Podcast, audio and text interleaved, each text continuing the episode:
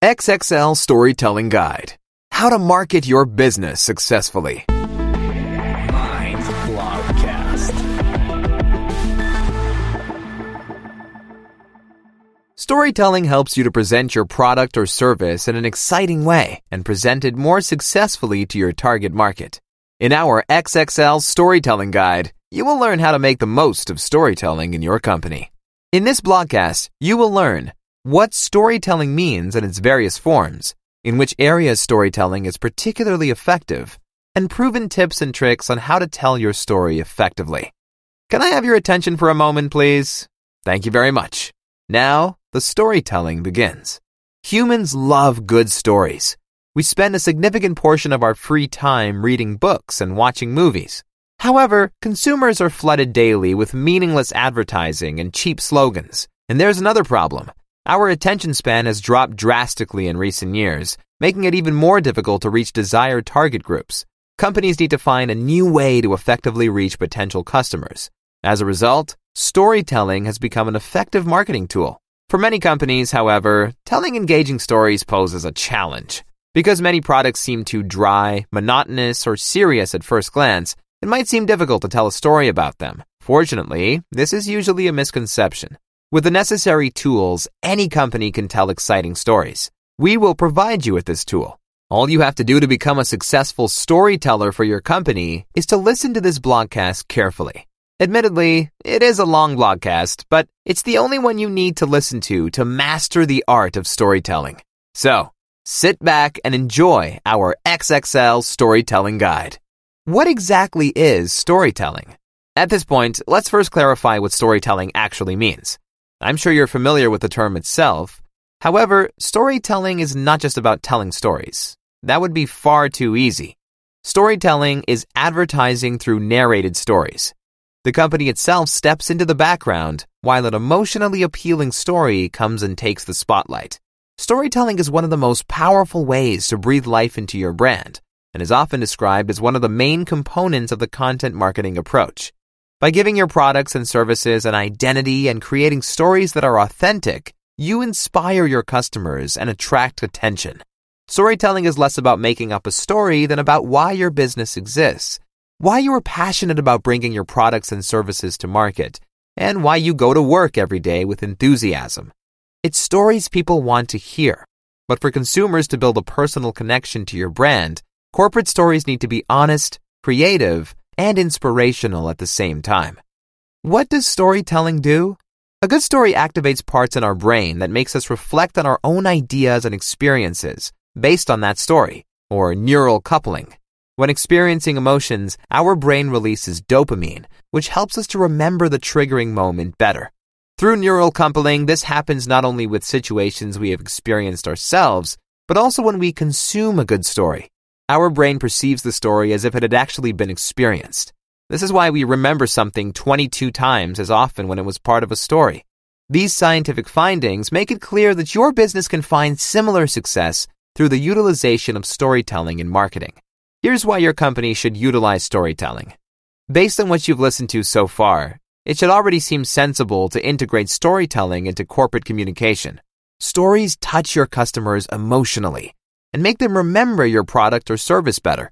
In addition, they breathe life into every situation, no matter how dry it may seem. In a world with endless information, it's essential to stand out. There's nothing more valuable than a prospective client's attention. With competitive and striking advertising slogans, it's difficult to win the competition for attention.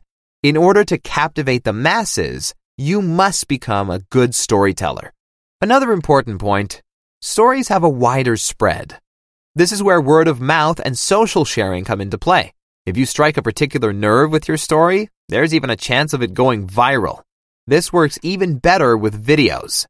Ultimately, all this is reflected in your return on investment. For example, a study found that the value of certain products was considered higher when a story was told around them. The art of storytelling. Where stories hide. Many marketing managers believe that their product or service is too boring to be part of an interesting story. But the exciting stories usually sleep directly beneath the surface and only require exploration. Good stories usually derive from daily life. Often they are presented by the customers themselves, and as a company, you only have to listen closely enough to discover them. Here are some tips on how you can tell exciting and thrilling stories about your company. 1. Good content is personal. The goal of a good story is to establish a connection to your customer. You can't do this with generic statements that could have been made by any other company. Create a close relationship and identification to your customers through personality. Open yourself to your customer. Explain to him or her why your product is so important, why you have decided to bring it to the market, and how you want to help people with it. Talk about feelings. 2. Be open with your mistakes. Mistakes that are communicated transparently make you relatable. Yes, really, because you prove that you are only human. That is enormously important because customers want to be able to recognize the people behind a company. Through this form of storytelling, your brand is humanized and your customer can identify with it even better. 3. Use examples from real life. Nothing convinces potential customers more than success stories from other customers. So tell these stories. Highlight the experiences of your customers and let them tell you how your product helped them. 4. Use examples from media. Are there any industry developments in the news that could have an impact on your audience? If so, write about it. This is how you create a link between an abstract event in the media and your product. The story becomes relevant for your customer, and he or she establishes a connection between an event and your company. 5. Be human. When you talk about your product or service, it's not about having good business talk. Your customers want to understand what you're talking about. Nothing is more counterproductive to a story than too much business technical blah blah. Stay human and show your audience that you speak the same language. In which areas can storytelling be used? Well, the most important mission of any company is to make a profit and sell more, something that can be accomplished with the aid of video. Ideally, however, storytelling will not only become part of sales and marketing, but of your overall communication strategy. We would like to briefly address three of the most important areas. Number one, social media. Think about your own behavior and that of your friends on social networks. Which messages and videos are most often shared? Surely you won't be the first to think of product information. No, it's content that makes us feel strong emotions. Here are a few examples. Cat videos make us laugh. Amazing facts surprise us. The fate of people makes us sad or gives us hope. Social injustice makes us angry. This is the reason why so many companies fail with their social media efforts. They don't provoke emotions. They don't tell stories. Number two, recruiting. The time and cost of the recruiting process is constantly increasing. And even if there are enough applicants, only a few really fit your company. Tell applicants an exciting story consisting of the details of the job, or document the incredible team spirit during the last company outing. Become creative.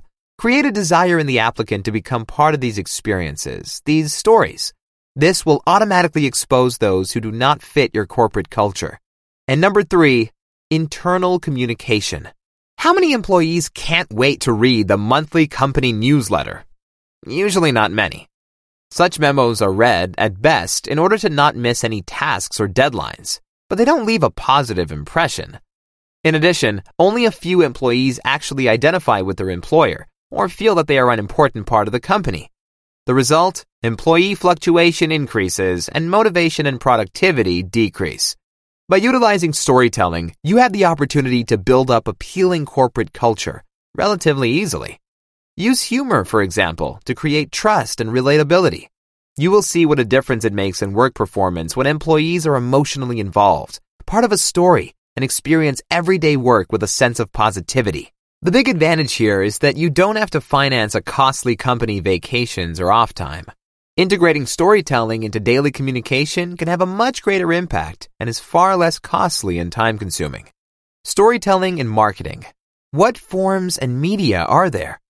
Almost every medium is suitable for telling stories, including blogs, videos, pictures, or social media channels.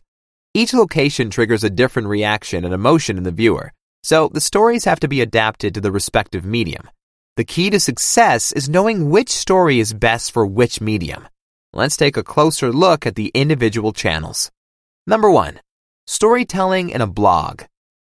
Many people associate a good story with books, the written word. In our modern digital age, a blog can be used to tell stories. The challenge of blogging is skillfully expressing emotions in words and thus captivating readers. It must also be found the right length in which, although the own message is transported, the reader's attention is not lost.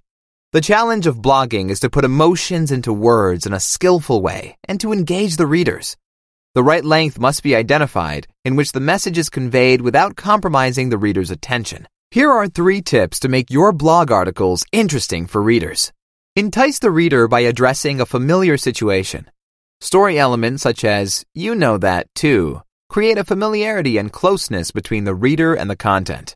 Focus on a protagonist rather than a process, product, or service itself.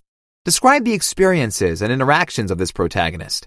For example, a testimonial customer with your actual topic.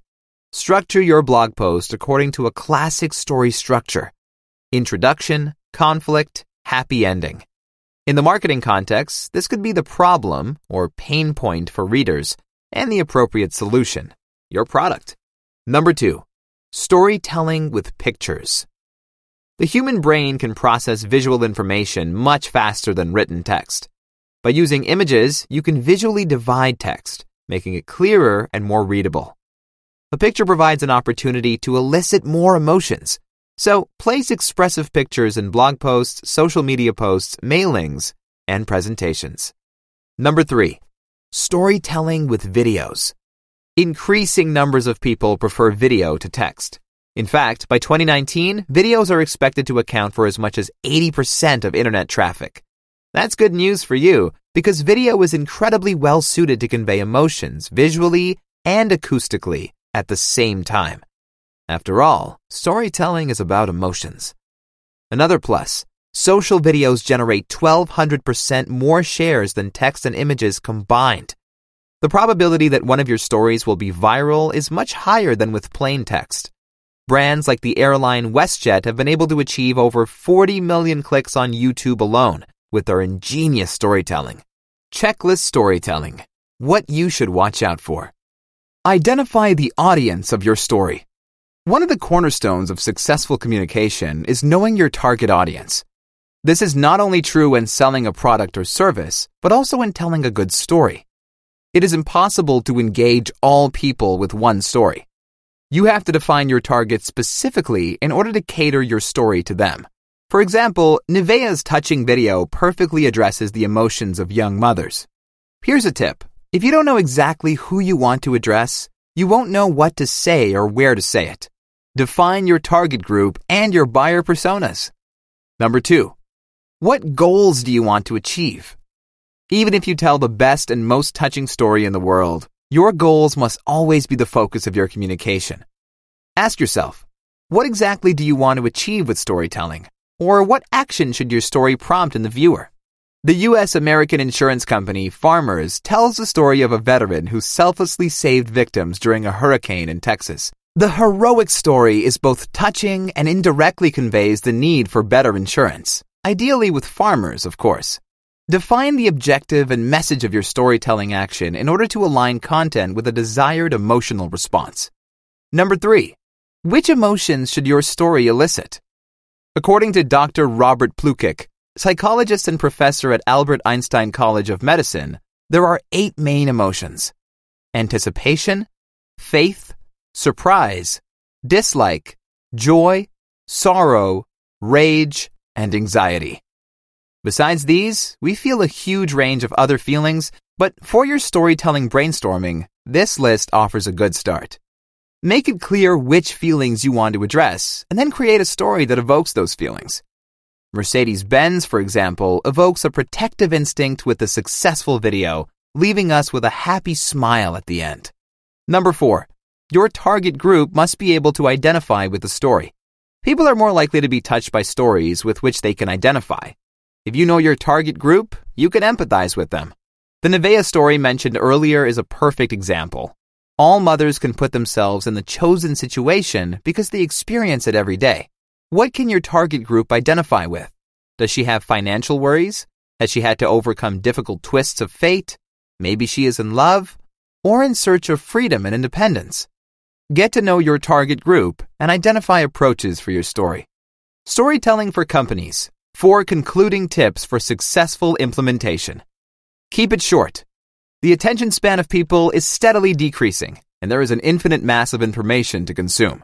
If you can't get to the point quickly and captivate your target group, they will simply continue to scroll. In fact, 20% of desktop and 34% of mobile users have an attention span of less than 30 seconds. These statistics make it clear why you should tell a compelling story right from the start. Set visual stimuli. Our brain processes visual information 60,000 times faster than literal information. Use videos as storytelling tools to reach your target audience in the best possible way. Let your audience have their say.